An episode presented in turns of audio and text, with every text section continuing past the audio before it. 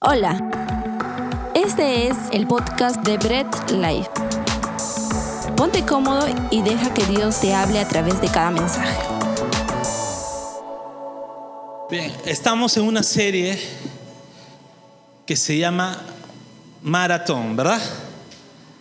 Empezamos una serie que se llama Maratón y esta segunda prédica Vamos a ver el segundo grito que se hace en todas sus carreras. Pero el primer grito que se hace en toda carrera, ¿cuál era? En sus marcas, ¿verdad?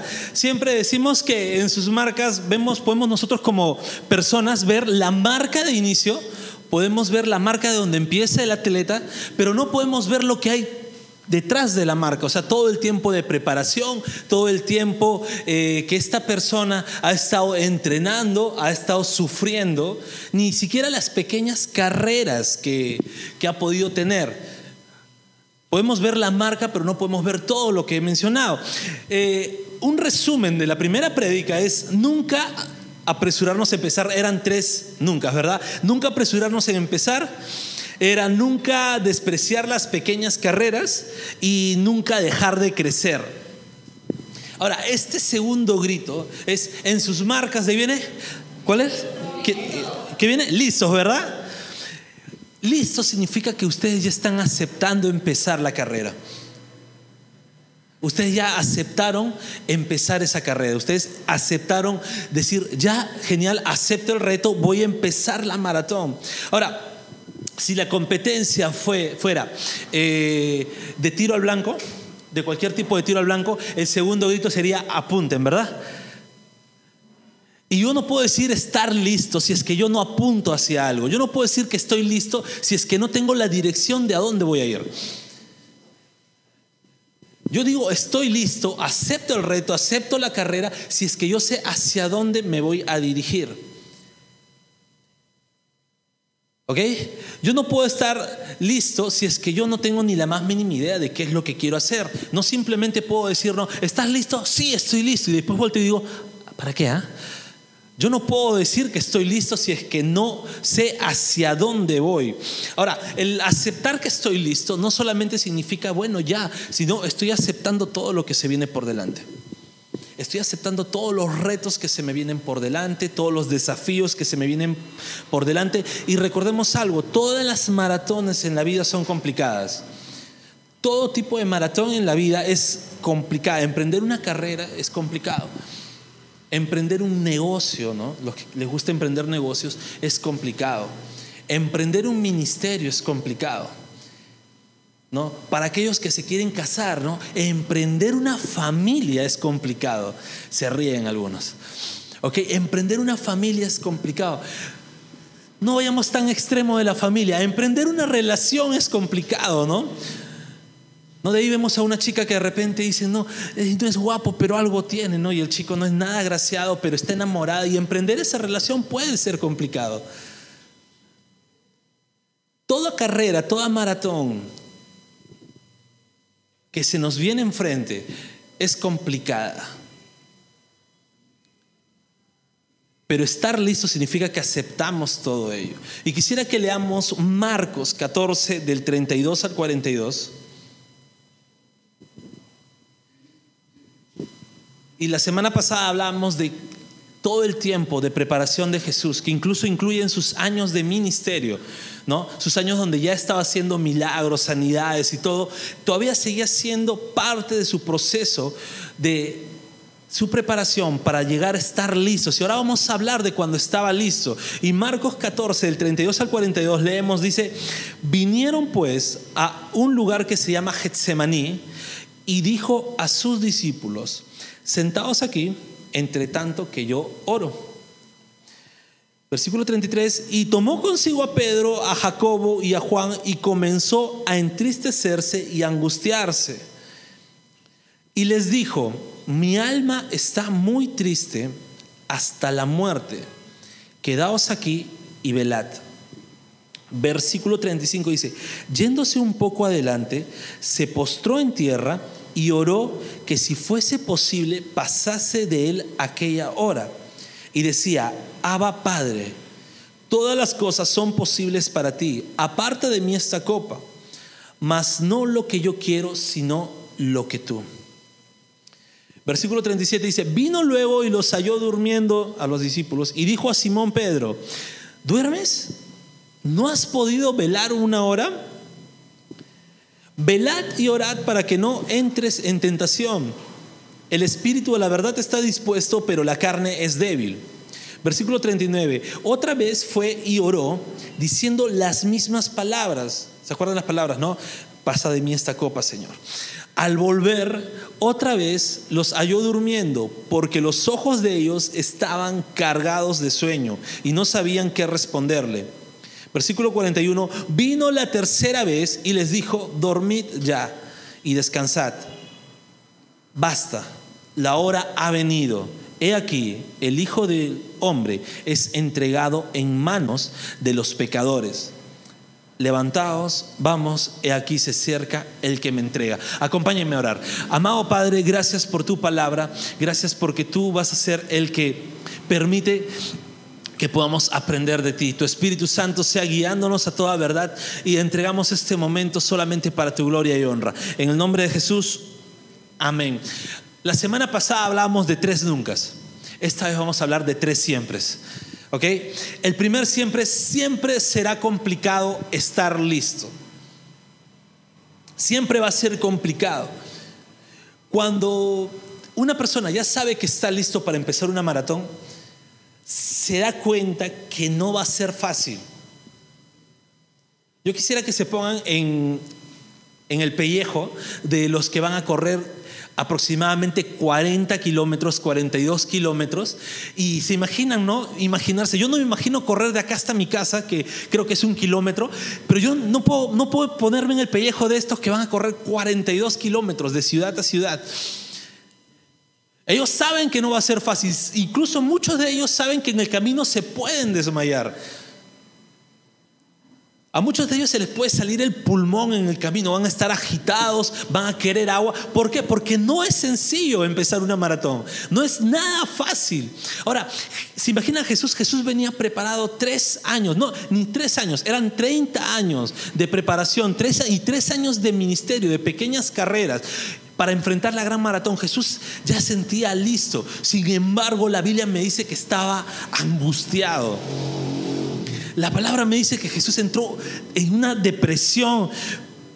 Los religiosos dirían, no, la depresión no existe dentro de la iglesia cristiana y toman eso muy en juego. Pero yo veo a Jesús angustiado acá. Yo veo a Jesús con un cuadro de estrés. Es más, lo veo con miedo. Si vemos los versículos 35, 39 y 41, eran tres oportunidades en las que Jesús oró al Padre y dijo, Señor, si quieres, solamente si tú quieres que no sufra todo esto. Jesús sabía lo que se le venía. Y Jesús era una persona valiente, se enfrentaba a los religiosos de la época se enfrentaba a todos los religiosos de la época. Jesús era una persona que no tenía miedo, sin embargo, en este momento de que ya estaba listo, tuvo miedo. Tres veces le pidió a Dios que le quitara. Es más, en el libro de Lucas, en un texto paralelo, menciona que sudaba, algunos dicen lloraba, que sudaba sangre. Y algunos dicen, no, eso es imposible, pero yo quisiera que de repente ya pudieran investigar ustedes en, internet. Hay un síntoma que se llama hematidrosis. Este síntoma, y lo pueden googlear, al final me pueden preguntar cuál es el síntoma y se los digo, se llama hematidrosis. Es una condición, es un cuadro que cuando hay mucha presión dentro de una persona, cuando hay mucho estrés dentro de una persona, sus canales tienden a reventar y a transmitir tanto en el sudor como en las lágrimas sangre. Y ahora, no es un estrés cualquiera, no es de repente levantarte o terminar el día de trabajo y decir, ay, estoy estresado, voy a sudar sangre. No, no es eso. No es que, van que cualquiera que se estresa va a sudar sangre. Es una presión total. Si no todo el mundo que esté estresado veríamos gente sudando sangre, ¿no? Gotas de sangre. No, es un cuadro de presión tan grande es como decir, sentirse que se les cae de verdad el mundo, puede llegar a pasar eso. Y Jesús lo pasó. Como les digo, googleen hematidrosis y van a, se van a dar cuenta. Y no solamente es el sudar sangre. Este síntoma viene con mucho dolor de cabeza, con mucho dolor de estómago. Es un síntoma general. ¿Se imaginan a Jesús pasar todo eso? Y estamos hablando momentos previos a que lo lleven a martirizar. Y él ya estaba con dolores, ya estaba con dolores de cabeza, ya estaba con dolores de estómago, ya estaba estresado y sabía todavía lo que se le venía. Ahora, ya le hemos dicho en muchas ocasiones, hemos hablado, eh, solemos romantizar si se dice la palabra romantizar, volver romántico el Calvario de Jesús. Solemos volverlo solamente que son los golpes, que es el pobre Jesucito sufriendo con los látigos, el pobre Jesucito sufriendo en la cruz, el pobre Jesucito sufriendo los clavos, ¿no? Y la muerte. Pensamos que solamente es eso. Sin embargo, si vemos a lo largo de la historia, si solamente el martirio de Jesús fue físico, hubieron discípulos de Jesús, hubieron padres de la iglesia, primeros pastores de la iglesia, e inclusive mártires después que sufrieron peores cosas a comparación al martirio físico de Jesús. Y de repente alguno me dice, hey, hereje, piedras. No, lo podemos ver a través de la historia. Es porque el martirio de Jesús no solo se basó en un sufrimiento físico. El martirio de Jesús se basó. Y yo quiero, hay muchas más cosas que pasó, pero quiero centrarme en dos puntos, ¿no?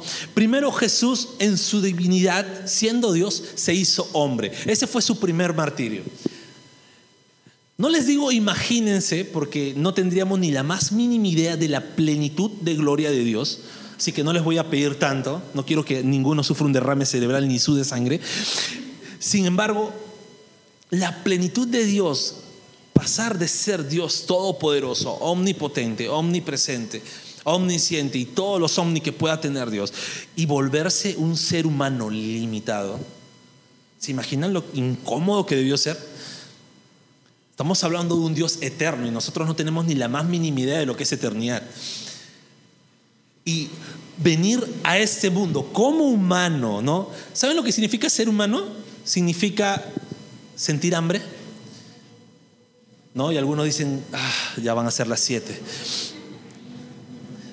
Significa sentir sueño, sentir cansancio. Significa sentir dolores, ¿no? Un raspón, un golpe. Significa enfermarse. Y a veces un resfriado mata, sobre todo a los varones. ¿Saben qué más significa ser humano? Significa ir al baño. ¿Se imaginan a Jesús siendo Dios tener que también ir al baño? Sin embargo, eso pasó Jesús porque renunció a su deidad para volverse similar a nosotros. Filipenses 2.7 lo dice. Dice, en cambio, renunció a sus privilegios divinos, adoptó la humilde posición de un esclavo y nació como un ser humano cuando apareció en forma de hombre. Me encanta cómo lo dice la nueva traducción viviente de esta manera. Eso fue lo que pasó Jesús, la primera de las cosas que pasó Jesús. Lo siguiente, Jesús iba a recibir la ira de Dios, la justicia de Dios total en él.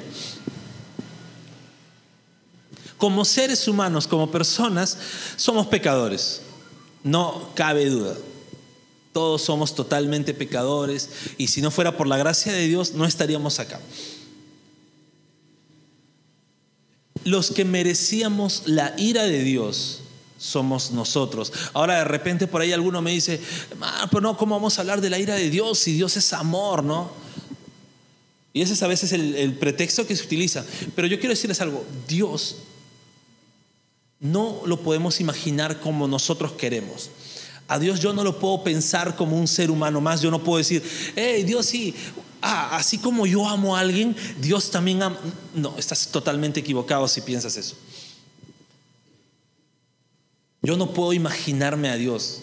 Es más, consejo de amigos, no se imaginen a Dios porque terminarían creándose un ídolo. Acepten a Dios en toda su plenitud.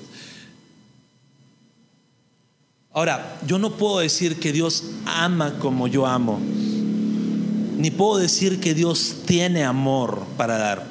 Lo que Dios es, parte de su ser es el amor, pero así como parte de su ser es el amor, parte de su ser también es la justicia. Y muchos otros atributos que nosotros le solemos reconocer de Dios. Sin embargo, así como yo no puedo agarrar comprar una torta y decir, miran, esta torta no me gusta el azúcar porque estoy seguro que la han hecho con azúcar rubia, ¿no? Y yo, no, pura azúcar blanca, entonces voy a separar mágicamente el azúcar rubia, lo voy a sacar y me voy a comer el resto de la torta. ¿Por qué? Porque no me gusta el azúcar rubia. Creo que seríamos un poco ilusos si pensamos que podíamos hacer eso, ¿verdad? De igual manera, eh, somos ilusos si pensamos que podemos separar el amor de Dios de su justicia. No puedo separar a Dios y coger las cosas que me gustan de Dios porque me gustan a mí. Entonces, así como Dios es amor, es justicia, y esa justicia debió ser puesta sobre nosotros. Toda esa ira de Dios por el pecado debió ser puesta en nosotros. Sin embargo, Jesús tomó nuestro lugar y toda esa ira cayó sobre él. Ahora, así como yo no me puedo ni imaginar el amor de Dios, ni imaginarme a Dios, no ni siquiera quiero imaginarme cómo es su ira. No quisiera ni imaginarme lo aterrador que puede ser la ira de Dios. Sin embargo, Jesús sabía cómo era la ira de Dios y sabía todo lo que iba a soportar encima. Y eso era lo que él estaba aceptando cuando estaba listo. Primera de Juan 2.2 dice, él mismo es el sacrificio que pagó por nuestros pecados. Y no solo los nuestros, sino los de todo el mundo. ¿Se imaginan? Dios Todopoderoso, Creador del universo, decir, ellos necesitan ser pagados por algo.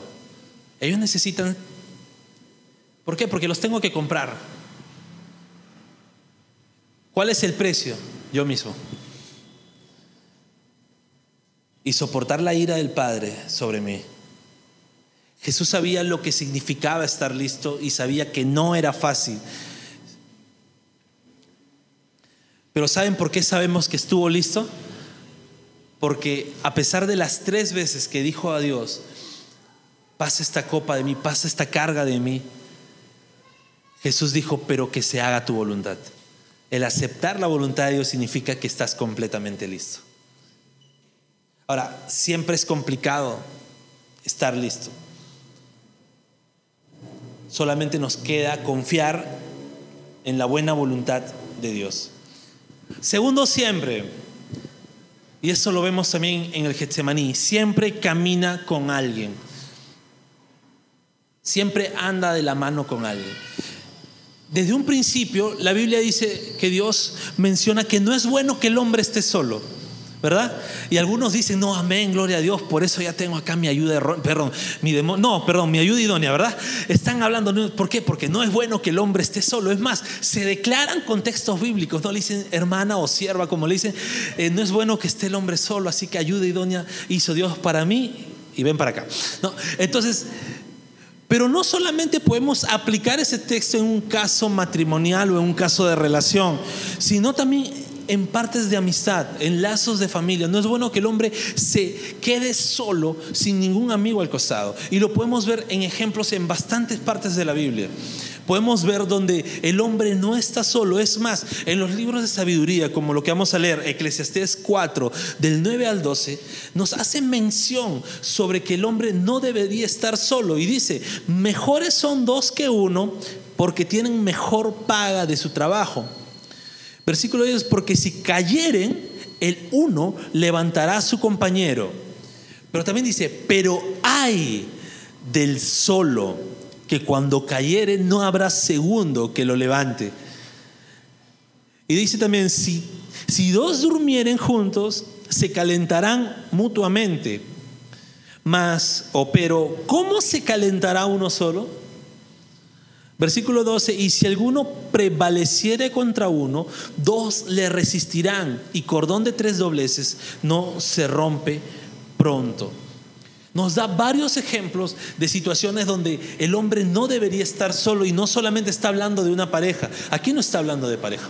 No, algunos dicen, mejor son dos que uno. Dicen, ay, por eso tengo acá al siervo este, casi digo feo este. ¿Ok? Pero está hablando de un caso de amistad.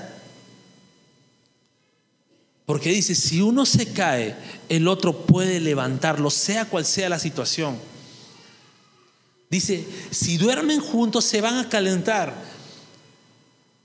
Yo tuve la oportunidad, y lo voy a contar, de viajar a una de las zonas más frías del Perú, que es La Oroya, a mis 14, 15 años.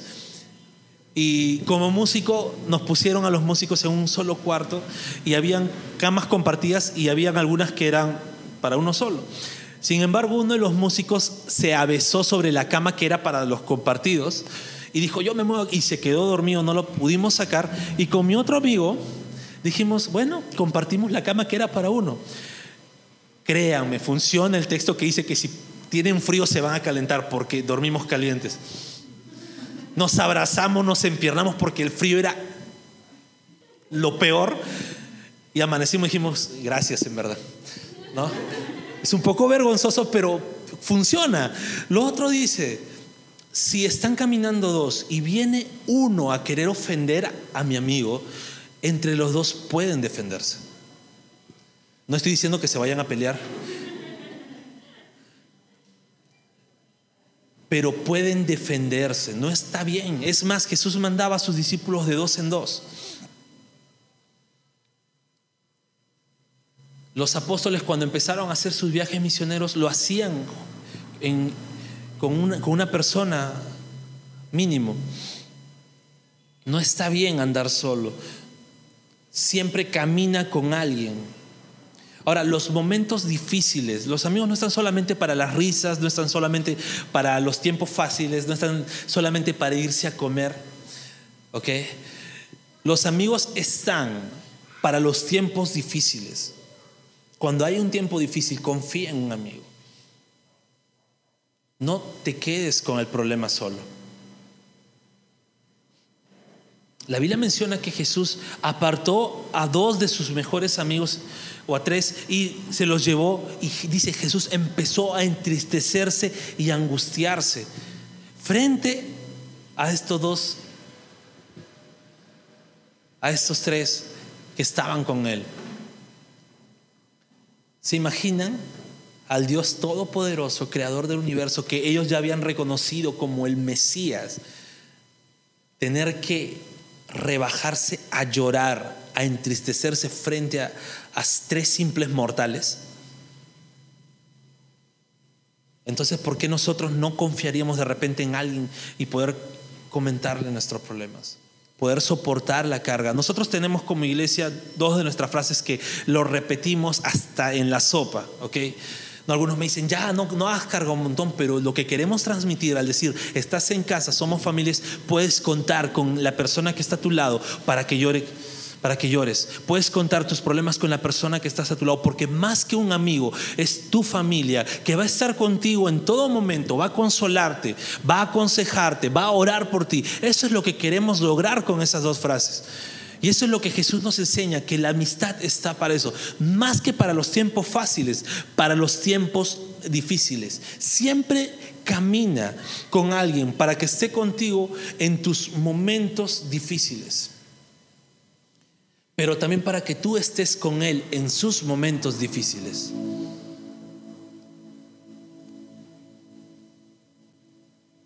Y el tercer siempre es siempre lleva todo a la oración.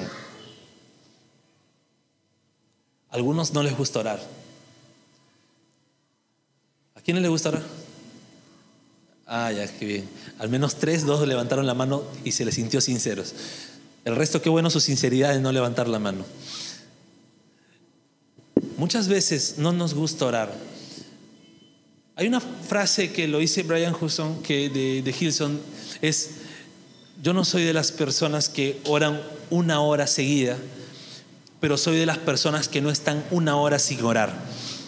Me hizo recordar bastante esa frase, me hizo sentirme identificado.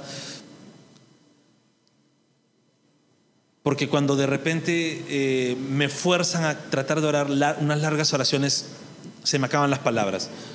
Y sí, lo acepto, soy sincero. Pero no puedo estar en un, ni un momento del día sin estar conversando con Dios.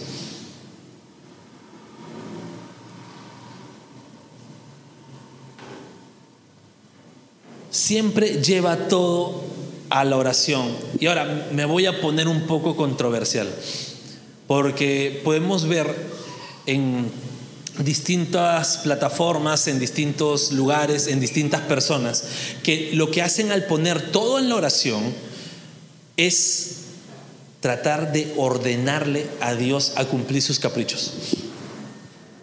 Y lo que hacemos en la oración es, bueno, Señor, tú tienes que cumplirme eso y empiezan a declarar, a decretar y a quererse sentir más que Dios y Dios simplemente es su genio de la lámpara mágica que tiene que cumplirle lo que ellos están hablando. Sin embargo, vemos a Jesús siendo Dios y él pudiendo declarar, él pudiendo decretar, él pudiendo hacer cumplir su voluntad, sometiéndose a la voluntad del Padre, diciéndose, hágase tu voluntad.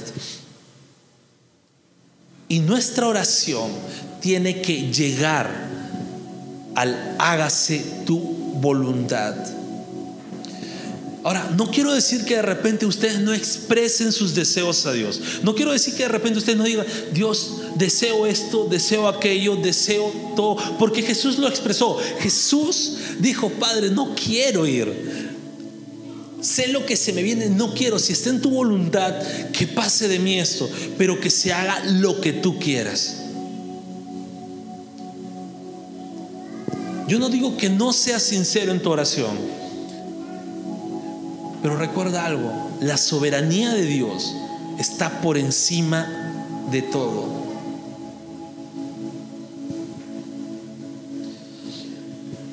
Otra de las cosas que yo puedo ver en los textos en el huerto del Getsemaní es la oración que Jesús hizo también por sus discípulos.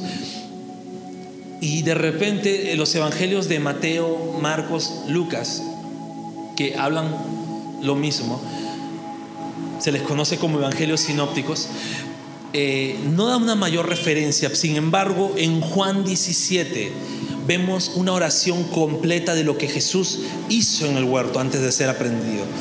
Y Jesús estaba pidiendo fortaleza para sus discípulos. Jesús estaba glorificando a Dios, exaltando a Dios en en todo el propósito que iba a tener. Jesús sabía todo lo trágico que le iba a pasar, sin embargo glorificaba a Dios. Y muchas veces nosotros queremos que primero nos pasen cosas buenas para glorificar a Dios. Jesús hizo lo contrario. Jesús sabía que ahí iban a pasar cosas malas y él ya estaba glorificando a Dios antes que pasen esas cosas malas. No esperó ni a que pasaran las cosas malas, simplemente glorificaba a Dios. ¿Y saben por qué? Porque Dios es digno de ser glorificado, sea cual sea la situación.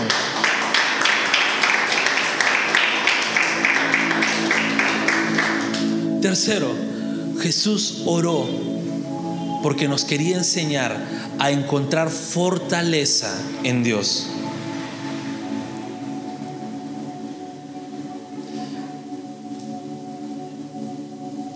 Jesús encontró fortaleza en el Padre, encontró consuelo en Él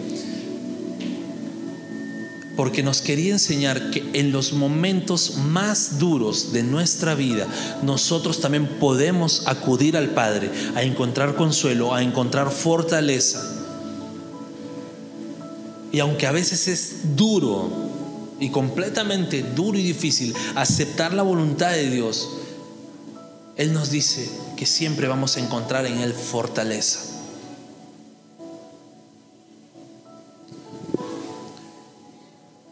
Quisiera concluir recordándose los tres siempre. Siempre será complicado estar listo, pero confiemos que es Dios quien nos puso en la marca de inicio.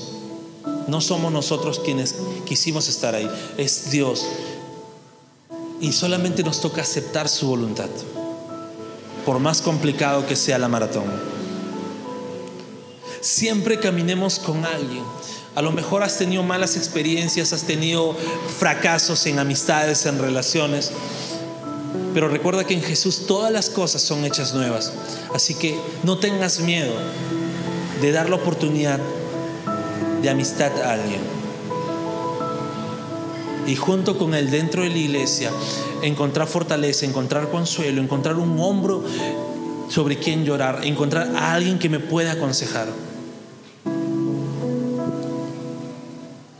Siempre llevemos todo a la oración.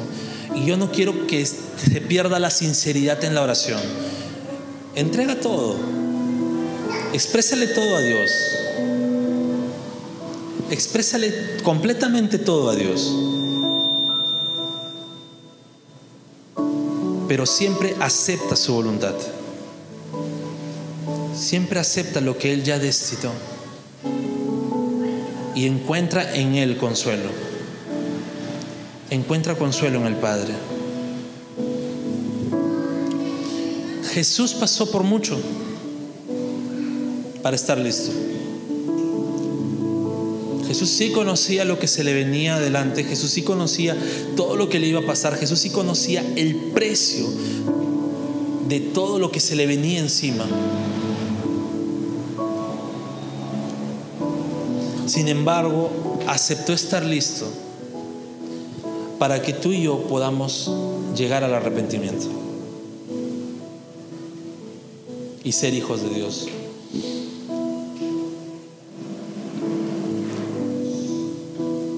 El arrepentimiento y fe que nosotros hemos podido o podemos tener no depende de lo que, algo que tú hagas, no depende de algo que tú vayas a hacer o que hayas hecho, depende de algo que Dios hace constantemente.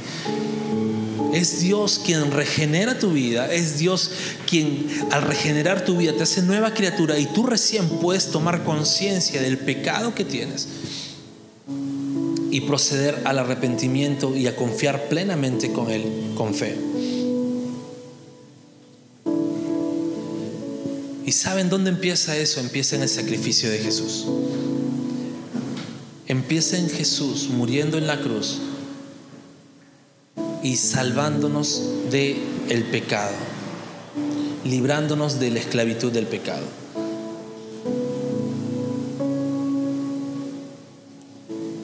Y es ahí donde nosotros podemos proceder recién a arrepentirnos. Uno no se hace cristiano, no llega a la iglesia y se vuelve cristiano solamente por venir a la iglesia. Escuché en la mañana una predica que decía, tú no vas a un McDonald's y te conviertes en una hamburguesa en solamente por ir al McDonald's. De la misma forma, tú no vienes a la iglesia y te conviertes en cristiano. Tú te conviertes en cristiano porque Dios cambia tu vida y tú puedes tomar conciencia de tus pecados y arrepentirte. Esa es la manera de que una persona se vuelve un hijo de Dios. Y todo viene de Él. Y otra de las cosas que quisiera para concluir es, tú y yo ya estamos dentro de la iglesia. De alguna manera ya tenemos en nuestras vidas a Jesús. Pero afuera hay muchas personas que no conocen de Jesús. O peor aún, creen conocer a Jesús y lo conocen de una manera completamente errada. Y eso es lo que nosotros debemos salir a predicar verdaderamente quién es Jesús. Romper con los paradigmas y tipos de Jesús que ellos creen que conocen y presentarles al verdadero Jesús. Es por eso que tú y yo necesitamos seguir compartiendo la palabra a alguien, seguir invitando personas a la iglesia, seguir trayendo gente, seguir eh, siendo ese pan de vida en la sociedad. Y no solamente por teoría, no solamente en palabras, sino actuando. Eso es lo primordial. Oremos. Amado Padre, gracias por cada momento que tú nos haces vivir. Gracias por cada palabra que tú nos haces reflexionar. Mi Dios, te pedimos que esa palabra sea sembrada y que así como Jesús en el Getsemaní, sabiendo todo lo que se le venía encima, dijo, Padre, hágase tu voluntad y aceptó estar listo. Señor, cada uno de nosotros aceptemos estar listos por todos los retos que se nos vienen adelante.